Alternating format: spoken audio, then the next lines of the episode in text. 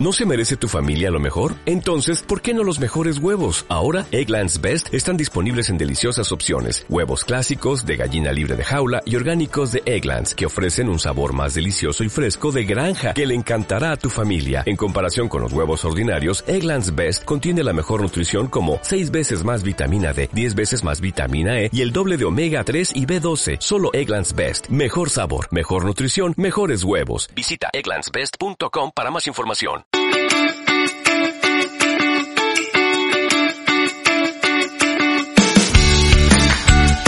Bienvenida y bienvenido a Cuidarte, un espacio semanal para compartir inspiración e ideas sobre autocuidado. Soy Marta Reguero, periodista, profesora de yoga y meditación y coach personal. Ponte cómoda, ponte cómodo, que empezamos.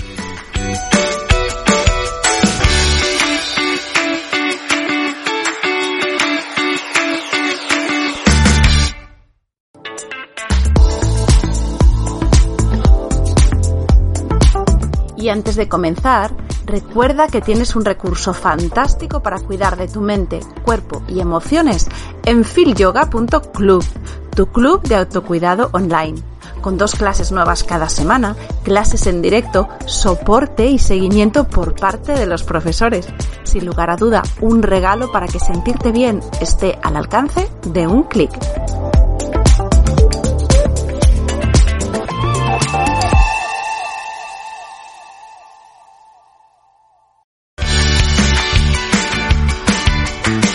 Hoy vamos a hablar eh, de sostenibilidad, así, con todo ese peso que tiene la palabra, pero veréis cómo lo vamos a hacer de una manera muy, muy asequible, que es lo que, lo que a mí me ha enganchado de nuestra invitada de hoy. Ella es María Negro, es consultora en comunicación de negocios que impactan en positivo y divulgadora de sostenibilidad. María tiene un libro estupendo que se llama Cambia el Mundo, donde da 10 pasos hacia una vida sostenible. Y es un libro que yo os recomiendo eh, de, verdad eh, leer, porque a mí, por ejemplo, me ha reconciliado con el tema de la sostenibilidad. Yo tengo una relación de amor-odio con este tema. Y gracias al libro de, de María, gracias a ir separando temas, separando lo que es información, lo que es eh, conciencia que tenemos que tomar y luego esa parte amable también de la responsabilidad, de ir encontrando poquito a poco un camino, como dice ella, eh, la, la, sostenibilidad es un camino, no una meta.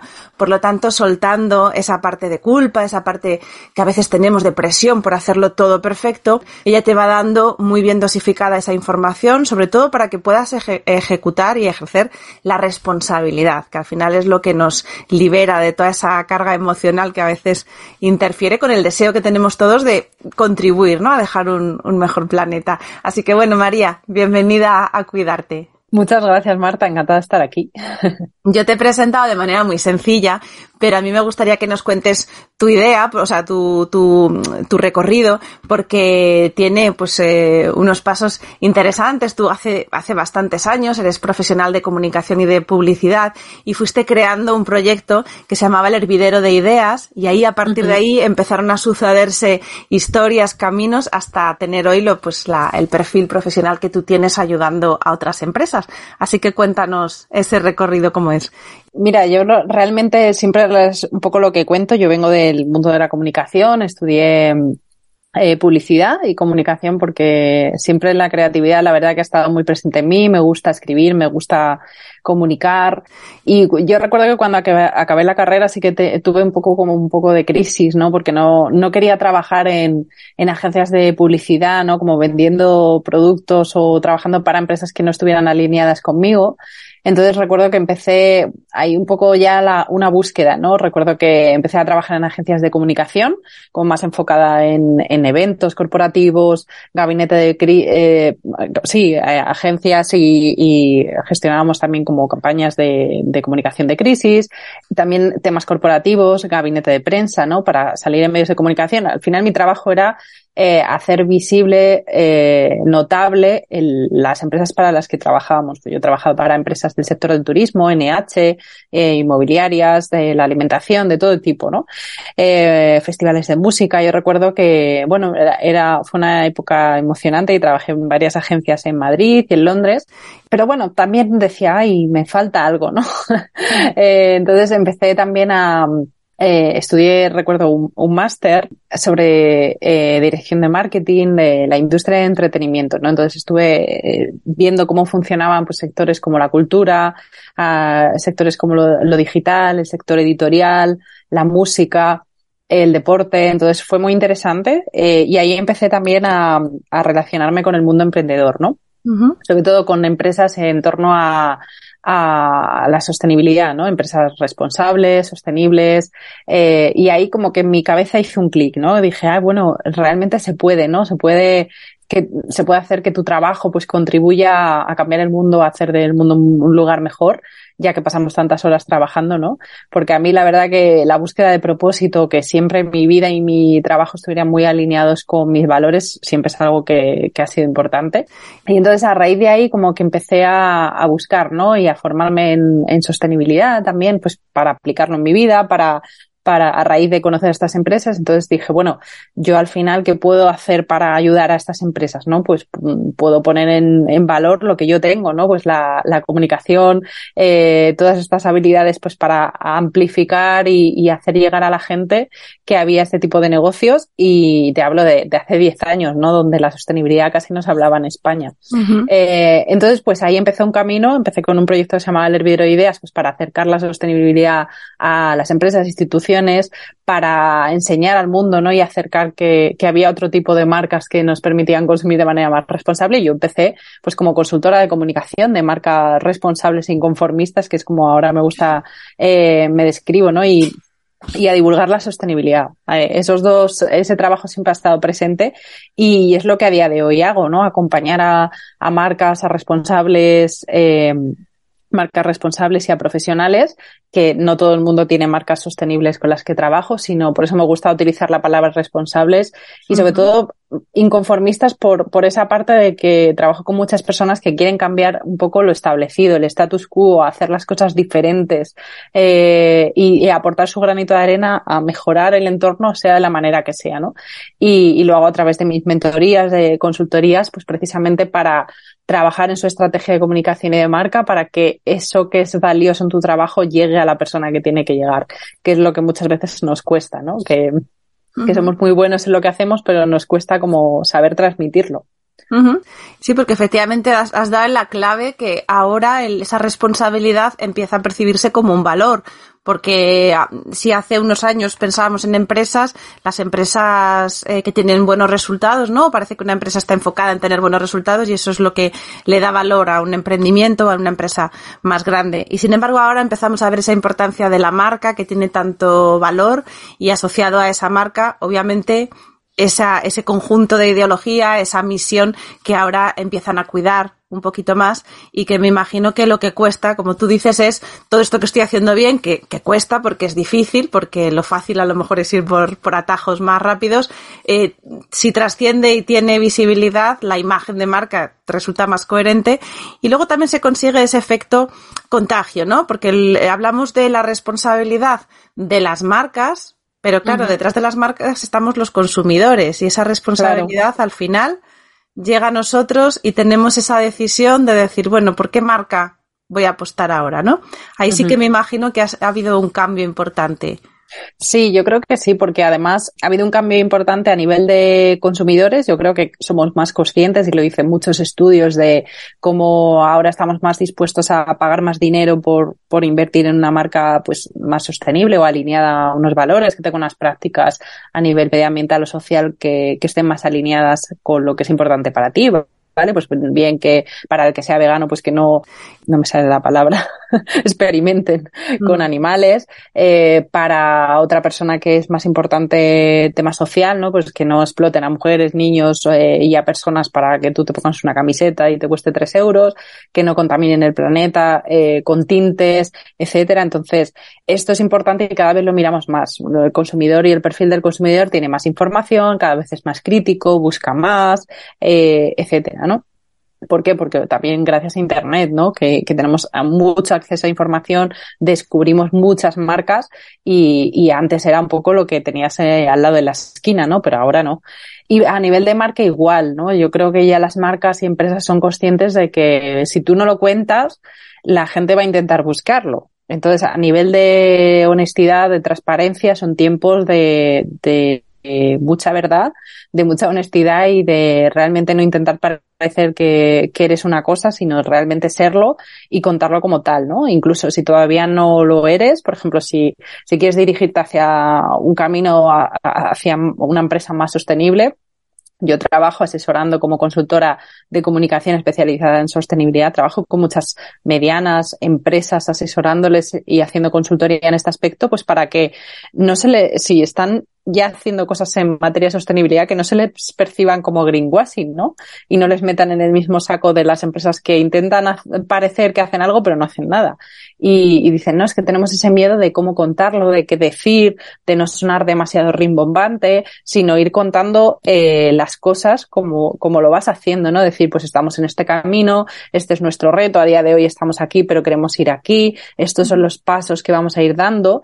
Y yo creo que eso es mucho más interesante y conecta mucho más con las personas que están al otro lado porque dicen, bueno, esta empresa intenta mejorar, ¿vale? Y yo creo que esto al final es, es lo que, lo que busca la gente, ¿no? La verdad. Sí, lo que te llega. Estaba yo pensando justamente en, claro, nos metemos en un tema en el que también hay un efecto rechazo. Yo por lo menos le, lo percibo eh, así cuando, cuando recibimos mensajes en los que la perfección es imposible.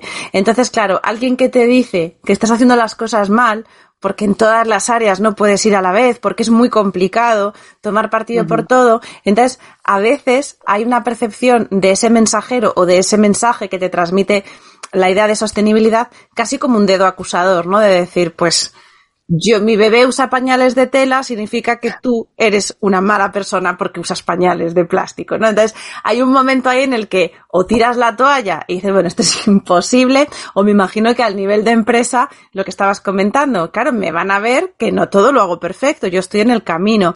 ¿Cómo se concilia eso para que el mensaje no sea percibido como algo un poquito demasiado, eso, acusador o, o negativo? Pues, a ver, yo, por ejemplo, como persona que divulga la sostenibilidad, que doy charlas y formaciones en grandes empresas sobre esto, eh, en instituciones, en el libro, lo, lo habrás visto, mi tono y, mi forma de comunicar la sostenibilidad, y bueno, para todo, creo que es tan importante el qué dices como el cómo lo dices. O sea, eh, para que cale un mensaje, si yo de repente quiero que tú des un pequeño paso hacia la sostenibilidad o mi objetivo con esa charla que voy a dar o con este podcast es que alguien que escucha tu podcast diga, pues a lo mejor es, puedo hacer algo, ah, ¿no? Sí, simplemente que se lo plantee, es importante que yo no diga, es que si no haces todo, no es mejor que no hagas nada, es muy difícil, es muy caro, eh, esto no es para todo el mundo.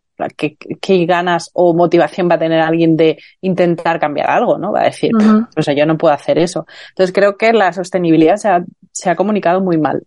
como profesional de la comunicación, creo que, que se ha hecho muy mala campaña, ¿no? Porque ha parecido que pues bueno, pues con este término de cero residuos, cero waste, eh, no, no producir basura, ¿quién no produce basura? Pues nada, una persona que está muerta, que no, no tiene, que no realmente no tiene vida.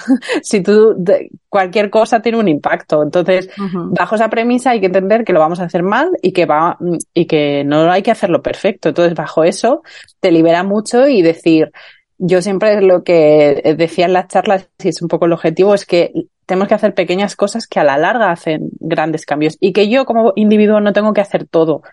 Que si me apetece ir probando un montón de cosas y, y, quiero hacerme, involucrarme en un montón de cosas, pues que eso sea mi decisión, pero realmente es más interesante que haya un montón de personas intentando de manera imperfecta ser un poco más sostenible que muy pocas personas haciendo todo perfecto, que además pues no existe, ese es el spoiler que no, no existe. Entonces ponía el ejemplo de lo de zero waste porque aunque tú incluso quisieras no reducir residuos en la sociedad en la que estamos, que es lineal, donde hay veces que te meten, mm, me dan una pajita que yo no he pedido, eh, esto está basado en plástico y no lo he podido evitar, pues es que es, es, es, así. Entonces, a no ser que vivas en un pueblo donde tienes tu huerto, donde todo, entonces como esa no es la realidad de la mayor, la mayor parte de las personas que, que vivimos, hay que partir de la base de yo voy a hacer lo que sea importante para mí. Yo, por ejemplo, en el libro que, que lo has leído, yo hablo de 10 diez, esferas eh, de nuestra vida para que vayas probando y empieces incluso por la que a ti te interese más, ¿no? Pues eh, analizando cómo podemos vivir de manera más sostenible o reducir nuestra huella, analizando qué comemos, qué prendas nos ponemos, qué residuos generamos, cómo consumimos, qué educación en valores podemos darle a nuestros hijos, pues para cada persona estas facetas o estas esferas será más importante que otra. Entonces ahí es donde tienes que empezar y a lo mejor te quedas solo con una o solo con dos, ¿no? Hay gente que a lo mejor solo explora la alimentación y el cómo consumen, qué marcas y, demás o intentar reducir su, las cosas que tiene, ¿no? El decir voy a necesitar, intentar necesitar menos, eh, consumir solo en marcas que estén alineadas a nuestros valores. Pues bien está, bien está. Que dentro de un año te apetece explorar otra, otro ámbito de tu vida, genial, que te has quedado ahí, pues bien también estará. O sea que, que, yo creo que la autoexigencia y el perfeccionismo no nos lleva a ningún sitio más allá de bloquearnos y de, de al final intentar eh, es verdad que hay muchas ideas preconcebidas en torno a la sostenibilidad. Yo esto siempre en, las charlas empiezo con este mensaje, ¿no? Es decir, pensamos que la sostenibilidad o llevar una vida más sostenible es muy caro, ¿no? Pues realmente no. Yo siempre pongo muchos ejemplos de nos ahorramos dinero si tú compras de segunda mano, si tú intercambias cosas con las personas que tienes a tu alrededor, tienes acceso a un montón de objetos que necesitas y que no te han costado nada. Por ejemplo, ¿no? Tenemos esa concepción igual de que tenemos que hacer todo perfecto, de que es más importante la meta que el camino. No, lo importante es empezar por algo que sea importante y, una vez que ya vas teniendo ese hábito o eso más en tu vida controlado, pues empezarás por lo siguiente, ¿no? Pero yo no puedo empezar a correr una maratón si, si nunca he corrido. Esto es igual. De hecho, en el libro, una cosa que a mí me, me, gusta mucho es que hablas en, mucha, en muchos capítulos de la mentalidad. Entonces, es como empezar el trabajo por dentro. Efectivamente, detrás de algunos gestos puede haber, pues, eh, yo lo interpreto así también desde el punto de vista del mensaje. Cuando alguien te da un mensaje y dices, bueno, con este mensaje tú me estás intentando a lo mejor parecer superior, ¿no? Esta superioridad, estás lavando tu conciencia diciendo, y a lo mejor ese mensaje no es tan honesto como si yo te comparto algo, porque realmente detrás de eso, mi mentalidad es de mm, estoy ilusionada, estoy feliz, y es verdad que el mensaje cambia mucho. Cuando, cuando hablas de mentalidad, hay también pequeños eh, sesgos que aparecen por ahí que a mí me, me interesan y, y, me parece muy interesante descifrar. Por ejemplo, esta mentalidad que tenemos de la acumulación. ¿no? Muchas mm. veces no ser sostenible no es que seamos no es que estemos no comprometidos con el planeta, pero aparecen estos sesgos que tenemos y hay personalidades o hay comportamientos y vemos ese miedo a no, esto por si acaso, esto lo guardo. ¿Qué tenemos ahí? ¿Cómo podemos solventar ese tic para poder liberarnos y dar pasitos? Claro, yo creo que importante entenderlo, ¿no? Pues que venimos de no hace tanto, de unas décadas de épocas de escasez, de guerras, donde antes realmente se tenían no tantas cosas y donde las cosas estaban pensadas para también durar toda la vida. O sea, yo recuerdo a los abuelos que era, era como, no, yo me compré este mueble cuando me casé y aquí está. O sea, es toda la vida, ¿no? Entonces, eh, esa cosa de guardar, de intentar aprovechar, de no tirar por si acaso, ¿no? Por si venían crisis, por si venían guerras, por si venían épocas en las que no, no podían acceder a eso, pues está arraigado, ¿no? Y, y aunque tú ya a nivel cultural y, y, y social y económico no vivamos eso, está muy en nuestros, en nuestro ADN, ¿no? El, además, incluso, eso sería como una, una interpretación, ¿no? Que yo en el libro hablo de ella, pero también hay otra, y que, que es que también vivimos en un sistema capitalista, ¿no? Que todo el rato nos está invitando a consumir y parece que nuestra identidad, la, más que personas, somos consumidores, ¿vale? Entonces, esto quiere decir que cuanto más tengo, más poseo, pues más soy. ¿Vale? Y, se le da más importancia al tener que al ser. Eh, esto es lo que hay que cambiar. Yo no soy lo que tengo, yo no soy las cosas que hay en, en mi casa, no soy mi cuenta de resultados, no soy mis, mis resultados en mi trabajo, mi, en mi cuenta bancaria, quería decir. O sea que hay que empezar por, por saber quién soy y, y, no entender que la idea de éxito, de progreso, de que me vaya bien en la vida es el bolso que lleva, lleve o la marca de coche que conduzca o cuántos relojes o zapatos tengo. Eh, y a las mujeres, por ejemplo, que hay un capítulo que dedico en el libro, pues se nos ha mandado también mucho ese mensaje, ¿no? A través de, de decirnos que somos imperfectas, que hay un montón de cosas en nuestro cuerpo y en nuestro aspecto que hay que mejorar, pues en base a eso, pues nos venden cremas, tratamientos, ropa, cosméticos, etcétera, para, para pues solucionar todo eso que se supone que en nuestro cuerpo nos dicen que está mal. Entonces, bueno, que cada persona utilice lo que le apetezca utilizar, pero que se, por lo menos sea desde el amor propio, ¿no? No desde, nada, tengo que tapar las ojeras, tengo que corregir la piel de naranja, tengo que quitar arrugas, etcétera, ¿no? Porque eso es un, al final hay que saber que son mecanismos, que es un gran negocio y que, que realmente yo la mitad de las cosas no las necesitamos. Y yo en esto invito, por eso en el libro empiezo hablando de este tema del minimalismo, del orden, que no quiere decir que todos tengamos que ser minimalistas, sino el revisar qué es lo que tienes y realmente si, si lo necesitas, ¿no? Que por ejemplo cuando haces una mudanza, todo el mundo hacemos esto, ¿no? Yo las veces que, que, lo he hecho es como que de repente empiezas a revisar, empiezas a, meter en cajas y dices, eh, es que no, no me puedo llevar todo esto, o sea, es que hay que, eh, y dices, si la mitad de las cosas ni te acordabas que lo tenías eh, en tu armario igual, o sea, Mm, a todos nos ha pasado también que te, has comprado algo parecido que de repente luego has visto que tenías algo que estaba por ahí en el fondo del armario y dices, pero si tenía algo que era casi igual de lo que me he comprado, ¿no?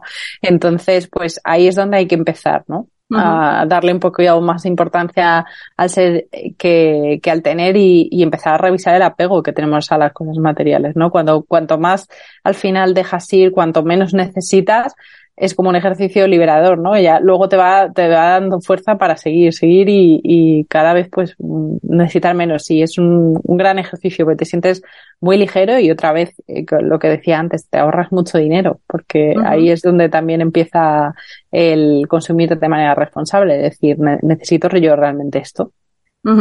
Claro, porque hablábamos de que la comunicación ha ido evolucionando, la comunicación persuasiva que nos mueve a, comprar también. Entonces, claro, ahora es muy sutil también el mensaje de, insuficiencia, ¿no? Parece que eh, esas necesidades que se generan a veces están tapando cosas y tenemos ese alivio instantáneo, ¿no? De bueno, pues yo me compro esto, me siento bien, pero es un alivio y luego lo que me hacía sentir mal sigue ahí.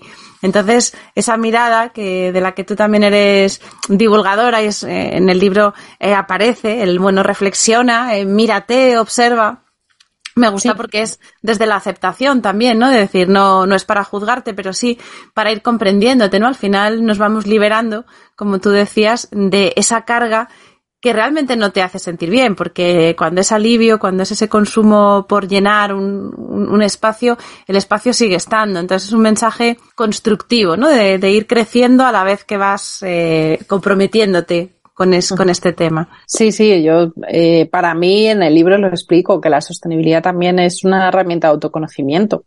O sea, es una herramienta de conectar contigo eh, de, de, conocerte, de conocer lo que es importante para ti, de hacerte preguntas e intentar buscar tus respuestas, tus propias respuestas, ¿no? Y a partir de ahí, pues construir y configurar tu vida en torno a lo que es importante para mí, si es importante la naturaleza, el dedicarte más a mis hijos, el pasar con ellos, eh, pasen, tengamos más momentos en familia, pues a lo mejor, mm, ¿qué hago regalándoles tantos juguetes, maquinitas? Eh, a lo mejor tengo que cambiar eso y decir, vale, pues voy a regalarles experiencias, vamos a regalarnos en familia un, una acampada juntos y esto te, te lleva a hacerte preguntas y a explorar, ¿no? Al decir, ¿por qué yo cada vez que estoy triste me compro una camiseta, ¿no? Por ejemplo, eh, si es algo puntual, ¿qué va a pasar, no? Pues nada, ¿no? Pero si de repente esto es como un patrón y de, y de repente te estás dando cuenta que, que pues a, lo mejor estás en un trabajo que no te llena, que, que, muchas veces pues suplimos carencias o,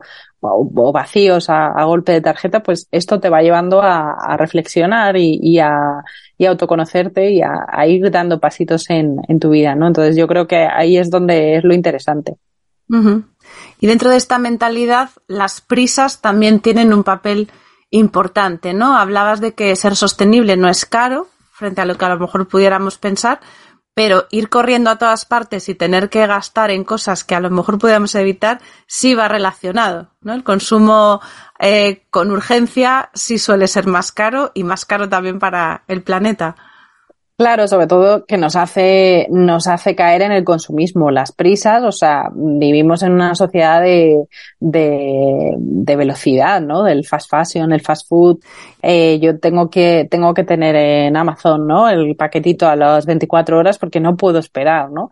Porque nos han dicho que no puedo perder cinco minutos para tomarme un café en una cafetería y tengo que llevármelo para llevar, aunque luego al final me lo tome medio allí, eh, vaya andando y sea más incómodo y realmente el, el, problema también de la velocidad es que nos hace reflexionar menos. Entonces, cuando tú no, no te haces ningún tipo de preguntas, no reflexionas si yo realmente necesito lo que me voy a comprar y estoy delante de algo, lo he visto en internet y digo clic, eh, ya está. No, ya no he pensado, lo necesito, no lo necesito, tengo algo parecido, a quién se lo estoy comprando, eh, puedo conseguirlo por otro lugar, que son preguntas que nos hagamos antes de, consumir algo, ¿no? Realmente, porque si yo no me planteo nada, pues, ¿qué voy a pensar? ¿Me gusta, no me gusta? ¿Es barato o caro? Eh, ¿Me lo puedo permitir en este momento? Si no, pam, ya está.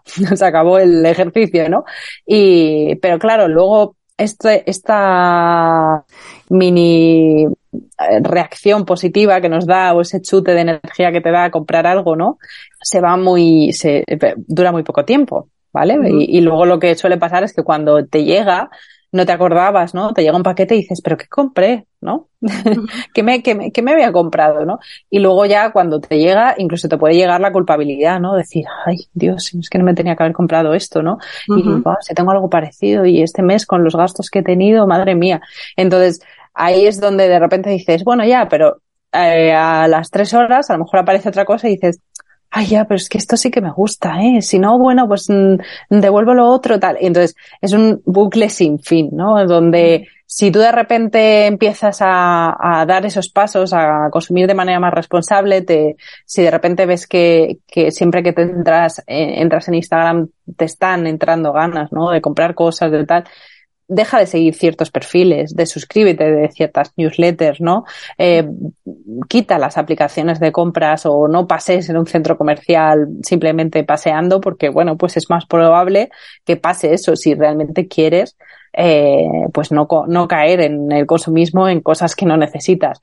A mí, por ejemplo, a nivel de consumo me, siempre me sirve el, el hacerme listas, ¿no? Y decir, necesito unos vaqueros, pues ¿qué puedo hacer? Vale, pues me, me ya he puesto, vale, pues necesito unos vaqueros negros y lo tengo como apuntado. Cuando aparezca la marca, la oportunidad, a lo mejor aprovecho un, unas rebajas, lo que sea, pues me hago con un básico y, y consumo en una marca que, que me apetezca y que esté alineada con mis valores. Entonces, pues es una manera de tenerlo ya en mente y, ir buscando la mejor, la mejor opción y no caer en esas prisas, ¿no? que, que, yo creo que es lo que, ah, descuento 24 horas, rebajas solo por este día, tres últimas horas para hacerte con tal. Pues al final la urgencia es lo que nos lleva a no pensar y a que caer en, en el consumismo y en la compra rápida, ¿no? Yo, yo relaciono, eh, decías tú lo de, lo de a mí me sirve, ¿no? Me gusta mucho esa forma de enfocarlo porque estimula la creatividad, de decir, bueno, ¿qué me sirve a mí? Voy a ver cómo funciono yo y voy a tratar de customizar esta idea de la sostenibilidad a ver cómo me sirve. Yo estaba pensando, a mí me, tengo tendencia a acumular lanas, ¿vale? Ves aquí atrás, tengo mis hilos por todas partes. Yo me doy cuenta que cuando compro algún, algunas lanas, algunos ovillos, lo que realmente estoy comprando es como la experiencia de ese momento donde yo me veo con mi aguja, realmente lo que estoy comprando es una experiencia claro. que luego resulta que o sea, si yo hago un análisis de lo que ocurre, cuanto más compro, en teoría, más tengo que trabajar para pagar eso que compro, menos tiempo tengo para esa experiencia que no llega, porque trabajo mucho, no tengo esos tiempos, pero yo me voy acumulando. Entonces sí que hay como un factor ahí psicológico de decir, es que no compro el producto, compro esa expectativa de lo bien que me voy a sentir cuando yo me siente en mi sofá con mi aguja y tenga una tarde entera, porque el ritmo de vida al que nos lleva el comprar tanto es que al final esa experiencia es mucho menos frecuente de la que... No, totalmente. y eso, lo, eso pasa, es muy interesante eso que dices, porque creo que esa es una de las razones principales por la que compramos cosas. ¿eh? Y, y, de hecho, en el libro, cuando hablo de la parte del consumo, hay un ejercicio ¿no? que es interesante como analizar nuestros hábitos y que que te hagas preguntas de por qué te estás comprando eso, ¿no? Y normalmente, normalmente las preguntas vienen porque se lo he visto a la compañera de trabajo, porque se lo he visto a esa persona en Instagram de porque realmente me ha gustado su vida en ese momento, ¿no? Y, y que vale, que te ha podido gustar algo específico, pero es lo que tú dices, muchas veces es como, no, quiero tiempo para leer, eh, y me compro libros, pero es que luego no tengo tiempo para leerlos porque eh, estoy todo el rato trabajando, porque tal, porque claro, necesito más dinero para trabajar porque si no, no puedo comprar cosas y al final es como, pues a lo mejor tengo que ir al revés, ¿no? Necesitar menos cosas, tener más, necesitar menos dinero y ahí es donde también aparecerá más tiempo para hacer lo que a mí me gusta, que si es leer, si es, eh, pero si no entramos como en una rueda en la que como no tenemos tiempo, pues dices, bueno, pues si lo único que hago es trabajar... la, experiencia, eso, claro. no tengo tiempo de, de, hacer esto, pero al comprar ese producto ya me estoy como, por un ratito ya me he visualizado ahí, haciendo eso que luego tarda mucho más en llegar de lo que parece y que con cualquier otro ovillo antiguo que pudiera tener por ahí seguro que hubiera disfrutado de lo mismo. También hay otros hábitos de los que tú hablas que es muy interesante, que es la planificación cuando tú planificas, de alguna manera estás reduciendo también toda esta parte emocional que es un poco más abrupta y que está más eh, voluble y en función de cómo vayamos. Y, y la planificación nos permite tener eh, un orden y el consumo ahí se racionaliza un poquito. ¿No? Es un hábito, por ejemplo, que, que nos puede ir bien. Claro, eh, ponía el ejemplo de las listas, pues un poco como un ejemplo sencillo, ¿no? Que decir qué cosas te gustaría, por ejemplo, eh, eh, tener este año, ¿no? Pues dices, me apetece eh, este libro, eh, qué cosas, por ejemplo, tendría que renovar. Y dices, bueno, pues a lo mejor sé que, que de cara al año que viene tengo que comprarme un abrigo, lo que sea, ¿no? Pero, por ejemplo, para, es un ejemplo muy gráfico que se ve la importancia de la, de la planificación eh, para ser más conscientes de todo, de lo que tienes, de cómo consumes, de, de lo que necesitas realmente, por ejemplo, en, en cuanto a la comida, ¿no? Eh, si tú no quieres tirar comida, una de las cosas que tienes que hacer es planificar, o sea, pensar eh, qué es lo que voy a comer en la semana, más o menos, ¿no? Decir, vale, pues eh, comería esto, cenaría más o menos esto, me lo puedo apuntar, puedo hacer unos pequeños menús semanales, voy a hacer la compra en base a esto y lo cocino cada día o dedico una mañana del sábado o del domingo a hacer batch cooking y cocinarlo, más o menos dejarlo preparado, ¿no? Pues esa crema, unas lentejas, esto, lo que sea. Y lo congelas o más o menos lo tienes medio organizado y ya. Esa es la manera en la que si no planificas nada, vas haciendo la compra, compras un poco al tuntún, normalmente compras de más, por si acaso, por si acaso, por si acaso, y qué pasa, que el domingo, al final un día saliste a cenar, el día del trabajo, pues se te olvidó el tupper y pediste algo, tal, al final te has gastado más dinero y llega el domingo, tienes la nevera llena de cosas que se están estropeando y tiras casi toda la comida. Y esto le pasa, vamos, eh, el 50% del desperdicio de alimentos se produce en nuestras casas, o sea, tiramos muchísima, muchísima comida en España. Y bueno, pues esto, una de las, mm, de las razones es la planificación, porque compramos de más, porque no, no tenemos mucho tiempo y como encima no tenemos tiempo, pues muchas veces tiramos de cosas preparadas, de pues si acaso tengo esto, de no congelo, no miro, no me da tiempo a organizar y muchas veces dedicar cuatro horas o tres horas un sábado un domingo por la mañana para más o menos hacer y, y, hacer ya varias preparaciones eh, te libera, eh, es más sano, más barato y, y va a hacer que, que, mucha menos comida, ¿no? Y pues como esto aplicable a, a todo. Una de las formas positivas también de, de la comunicación que, que yo veo que que, que engancha y que ayuda es cuando conseguimos motivar, ¿no? Cuando alguien nos motiva y vemos campañas que han tenido mucho impacto porque apelan justamente a eso, a, ser creativo y como a la energía del grupo que te mueve a hacer algo que parece que, que es un reto y, eso también eh, tiene tirón eh, comentas en tu libro algunos proyectos, como por ejemplo el proyecto 333, que lo hemos oído alguna vez y vemos que las redes ahí sí que ayudan a, a potenciar esa idea de que podemos vivir con menos ropa o hacernos ese plan de, bueno, pues eh, eh ten item wardrobe, wardrobe, wardrobe, sí, sí, es, que es que luego David cuando edita el podcast me regaña por mi, por mi inglés. Bueno, pues hacer un armario reducido, ese tipo de estrategias sí que nos mueven, ¿no? Parece que son como retos personales, lo podemos también adaptar a, ¿no? Sí, sí, porque hay gente que a lo mejor dice un, yo recuerdo que había, eh, eh, leí varios blogs, ¿no? De gente de un año sin compras, por ejemplo, ¿no? Pues a lo mejor para ti no quieres hacerlo un año, pero imagínate que dices lo voy a hacer dos meses. dos meses en los que no me voy a comprar nada que no necesario, ¿vale? Si se me han roto las zapatillas y solo tengo esas de deporte, pues, pues me tendré que comprar otras, pero más allá de cosas que no sean necesidad, ¿no? Y, yo recuerdo varios blogs de, de, personas que seguían, ¿no? Y cómo iban contando un poco cómo él se buscaba la manera, ¿no? De decir, tengo una boda, ay, pues voy a pedirle a, a mi amiga eh, un vestido, ¿no? En vez de caer en lo que haríamos todo el mundo, ¿no? Que es, ah, pues tengo una boda, voy a ir a comprármelo. Y entonces, cómo gracias a ese reto, todo lo que han aprendido sobre ellos mismos, sobre el que, que no necesitas, cuánto dinero has ahorrado, que una chica que preguntaba, yo lo hice un año y con ese dinero me he ido a Bali, me he ido a Bali un mes entero, ¿no?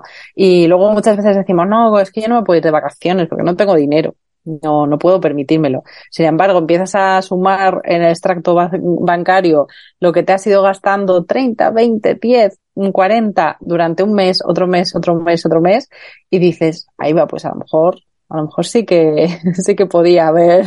Entonces, bueno, no, no es cuestión de gastar, no gastar, de no comprarte nada, sino de ser consciente de lo que primero necesitas, de segundo que muchas veces compramos por encima de nuestras necesidades y eso pues evidentemente tiene un impacto en nuestro bolsillo, en, en el planeta, eh, a nivel de sostenibilidad y, y luego por, por supuesto que, que, no nos hace más felices ni nos acerca a, nos da más satisfacción más allá de la momentánea de esos segundos, ¿no? De darle a clic.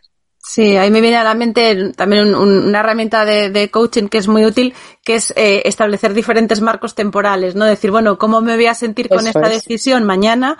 Pero ¿cómo me voy a sentir con esta decisión dentro de un mes? Y ¿cómo me voy a sentir con esta decisión dentro de un año, ¿no? Ahí también ganar perspectiva y nos ubica de manera un poquito más coherente con, con, esas decisiones. Cuando nos convertimos en emprendedores y, tú has asesorado a, marcas eh, que han empezado o a lo mejor emprendedores que, que, comienzan a dar pasos, ahí se nos abre una posibilidad de influencia importante y también de responsabilidad. Eh, con lo difícil que es el emprendimiento y con lo difícil que es sacar adelante un proyecto, si además nos ponemos el reto de la sostenibilidad, eh, esto se vuelve todavía una carrera de obstáculos mayor o puede ser un impulso y, nos puede ayudar a encontrar mejor el tipo de cliente con el que queremos alinearnos. A ver, me gustaría decir como un mensaje súper positivo en este aspecto, pero de verdad que creo que las personas que, que emprenden un negocio sostenible lo tienen más difícil, ¿vale? Eh, ¿Por qué? Porque todavía estamos muy arraigados con el tema precio, ¿vale? Y, esto tengo clientes, amigas que tienen marcas de ropa, marca, claro, es muy difícil competir con una empresa de fast fashion que vende camisetas a tres euros y que tú la estés poniendo a un precio razonable, que pueda ser 20, 25. Eh, ¿Por qué? Pues porque lo estás haciendo aquí localmente en España, porque estás, estás pagando un sueldo a, a, la persona que está cosiendo eso, porque está hecho con materiales respetuosos, duraderos, resistentes y donde esa camiseta seguramente te dure 10 años y no 6 meses como te va a durar la otra. Y eso es así. Entonces, evidentemente comunicar todo lo que conlleva todo el ADN de una empresa, esos valores, esa pasión que tú tienes, del por qué haces las cosas de esa manera, para que la gente vea más allá de, del precio, ¿no? Es un reto, a nivel de comunicación es un reto, que, que empieza mucho pues precisamente por, por contar las cosas tal cual son, ¿no? Que si de repente tienes que hacer una subida de precios porque la inflación, porque la crisis, porque te han subido los materiales, que lo cuentes tal cual ha sido, ¿no? Decir, pues mira, no me ha quedado otra que tengo que subir el precio y no hagas como Mercadona de, ah, no, nadie se da cuenta y de repente sube un euro cada producto, ¿no? pues en esto que de repente digas, pues realmente es que lo, lo cuento porque ya no me salen las cuentas, porque no ha habido otra opción que, que esta, ¿no? Y que la gente también desde ahí conecta, ¿no? De decir, habrá gente que se lo pueda permitir o otra que no, pero está conectando con que realmente tú mm, lo, lo, lo necesitas para que tu, realmente tu negocio pues sea un modo de vida. Y yo creo que como consumidores eso es lo que también nos, nos gusta, ¿no? El ver la realidad y la honestidad de, la, de las marcas. Y esa es la razón por la que luego las apoyamos, ¿no? Porque realmente nos identificamos y te, te engancha también su historia, su ADN, su, eh, su forma de ver el mundo. Y, y esto es lo compramos a personas, ¿no? Más que cosas. Si tuviéramos que empezar, una vez que, que, te hemos escuchado y los oyentes de Cuidarte ya han decidido que venga, que van a dar otro pasito más para ser más sostenibles, ¿qué consejo nos darías para empezar por algún sitio? Pues a ver, en Cambia el Mundo al final es un libro que es una guía práctica de 10 pasos hacia una vida más sostenible que da precisamente esas 10 ideas, ¿no? De empezando el cómo podemos vivir de manera más sostenible y minimizar nuestra huella ambiental analizando pues nuestro, lo que comemos, las prendas que nos ponemos, los cosméticos que utilizamos, cómo consumimos, qué residuos generamos, cómo viajamos, ¿no? Cómo nos movemos y, y qué educación en valor estamos haciendo y dando a nuestros hijos. Entonces yo siempre digo que empecemos un poco por esa faceta que, que sea más importante para ti, ¿no? Pero yo creo que buenos lugares son el empezar por el consumo, ¿no? el, el empezar a revisar cuál es, eh, qué, por qué estoy comprando algo y hacerme esa pregunta de realmente lo necesito. Eh, también empezar a, a, ver qué como, ¿no? Eh, de dónde viene lo que como. También es eh, la dieta influye mucho a nivel del de, impacto medioambiental y, y, luego también revisar lo que ya tienes, ¿no? Lo que decíamos antes de tengo muchas cosas, tengo pocas, uh -huh. las que tengo las utilizo, no las utilizo, tengo el armario lleno y al final me pongo siempre las tres mismas prendas, los, uh -huh. los cinco conjuntos de siempre. Esto da mucha información. Eh, de hecho, en el, el orden, yo utilizo la herramienta del orden me parece como una herramienta poderosa para, para empezar a revisar, ¿no? Porque muchas veces uh -huh. no queremos ordenar, no queremos revisar porque, bueno, pues porque nos da cosa ver todo lo que tenemos, ¿no? Y, y puede resultar abrumador. Y ahí es donde empezar a decir, no, es que yo a lo mejor no, no puedo tener tantas cosas, no las necesito, pues las vendo, las regalo, las dono. Y a la hora de comprar igual, tengo muchas opciones que podría, podría alquilar algo. Si, por ejemplo, me era un día esquiar, lo puedo alquilar, me lo, alguien me lo puede dejar. ¿Para qué me voy a comprar un mono de esquí si luego he ido un día? o ese día que fui a patinar y me compré los patines y ahí están. Pues esto es aplicable a todo. Y, y esos yo creo que son buenos ejercicios para, para, ir mirando, ¿no? Igual que lo que hay en nuestra basura, ¿no? Ir revisando cuántos residuos genero, ¿no? Es todo desechable, eh, genero mucho plástico, tiro mucha comida.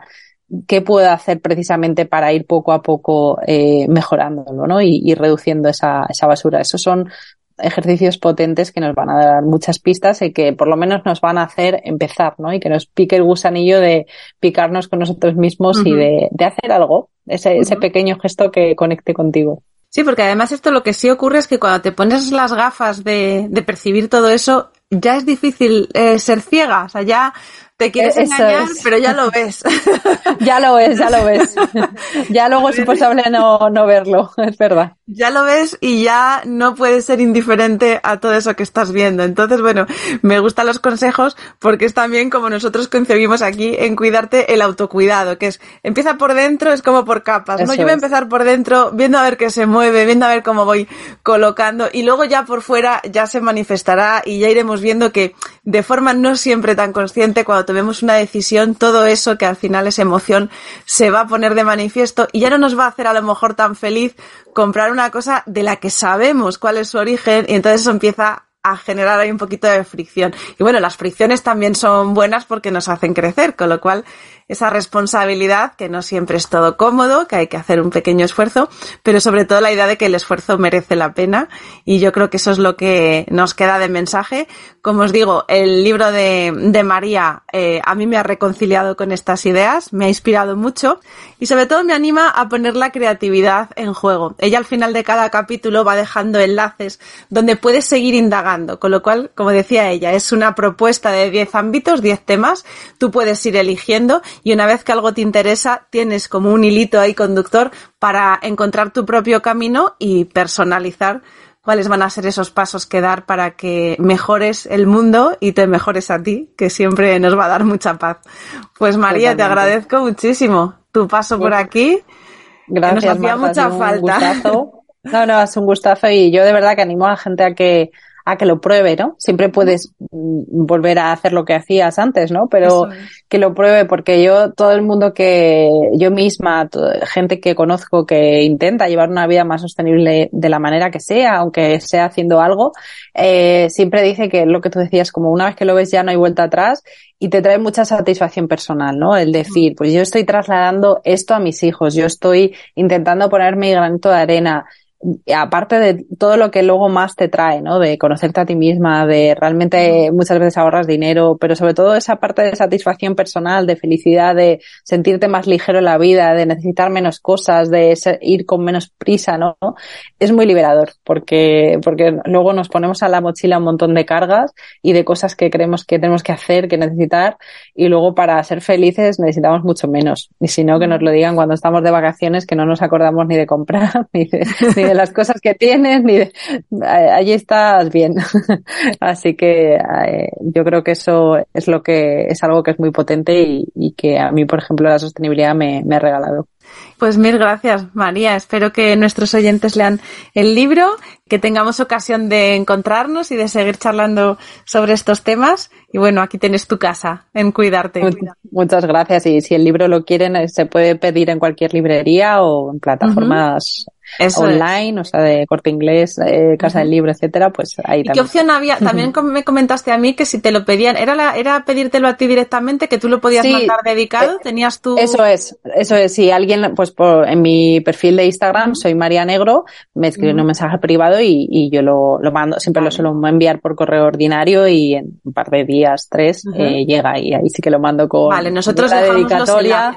Vale, Nosotros dejamos el enlace a la web, dejamos el enlace al perfil de, de, María en Instagram, también para que podáis ir viendo estos mensajes que van haciendo ahí, que vuestra, eh, vuestro compromiso no sea algo solitario, vais sintiendo pues que nos acompañamos todos de manera creativa y efectivamente ella si queréis, o si es para regalo, o si es, pues podéis eh, pedírselo y el libro dedicado tiene otro valor, también el valor este de, de, lo artesanal que también sí, nos sí. acerca un poquito más. Pues a los oyentes de Cuidarte, como os, os comento siempre, si queréis, el jueves que viene nos escuchamos y seguimos avanzando en este camino de autocuidado. Hasta el jueves, un abrazo muy fuerte y cuidaros mucho. Y hasta aquí el episodio de esta semana. Si quieres profundizar en estos temas, sabes que puedes suscribirte gratuitamente a mi lista de correo para que podamos estar en contacto y compartir mucho más. Tienes el enlace en las notas de este episodio.